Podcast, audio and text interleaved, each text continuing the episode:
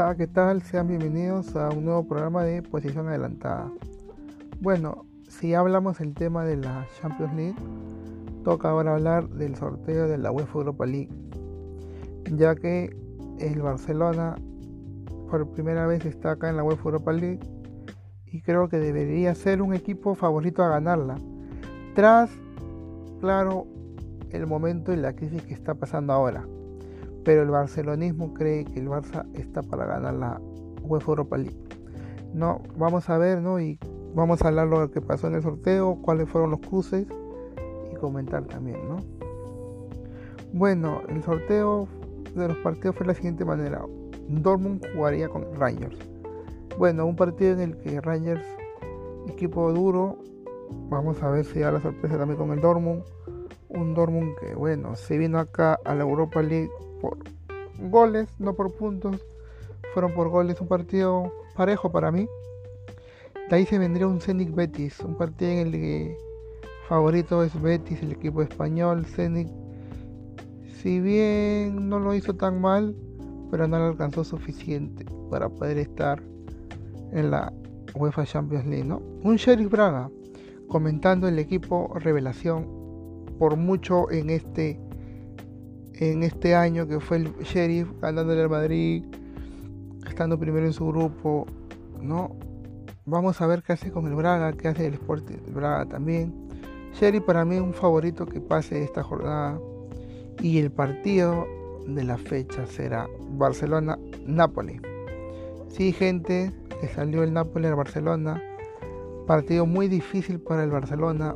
Yo creo que con muchas chances de pasar el Nápoles el barcelonismo sigue creyendo, sigue pensando que va a pasar el Barça. Lo veo muy difícil, señores. El Napoli viene primero en su liga, está en el calcio primero. Barcelona, por otro lado, está octavo, viene de empatar con Osasuna, viene cayéndose, viene de más a menos el Barça ya desde varios años. Esperemos que pueda Xavi tiene dos, recordemos que va a tener dos meses Xavi para poder reestructurar todo su equipo. Recordemos las palabras también que habló ayer, que no tienen jugadores de jerarquía, no hay más, no hay jugadores que puedan aguantar resultados como la había en su época, como estaba Xavi, estaba Iniesta, Messi, tenías a Puyol, un Dani Alves, no había gente después en el medio, un Busquets en su buen momento, ya no hay esos tipos de jugadores, por otra parte el Napoli bien imparable con los jugadores como Mertens, Insigne, Bolívar en la defensa, entonces jugadores de peso, ¿no? Un Real un Real un Red Bull Leipzig con Real Sociedad partido parejo también. Ver qué pueden dar estos equipos. Un Porto Lazio partido interesante, el conjunto portugués viene bien, si bien no pudo clasificar a los octavos, se pudo clasificar como tercer puesto a la UEFA Europa League. Un Lazio también equipo bueno, parejo. Un Olympiacos Atalanta. Recordemos que el Atalanta se quedó por poco de jugar los octavos de la Champions League. Esperar este equipo si está parejo o no. Partido que entre Muriel y Zapata creo que van a poder sacar victoriosa una victoria del Atalanta Olympiacos.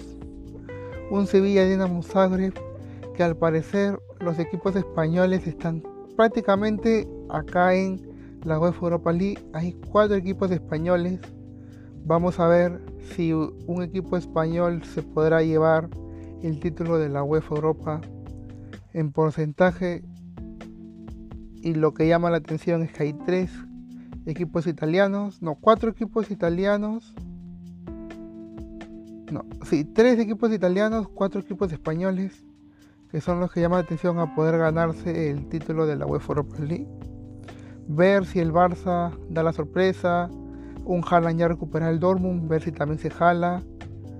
Interesante estas jornadas, esperemos que se puedan dar partidos interesantes, que haya sorpresas también que demuestren algunos equipos por qué se ganaron su cupo al tercer puesto y jugar octavos en la Europa League. ¿no? Esto es todo, señores. Cuídense hasta un nuevo programa.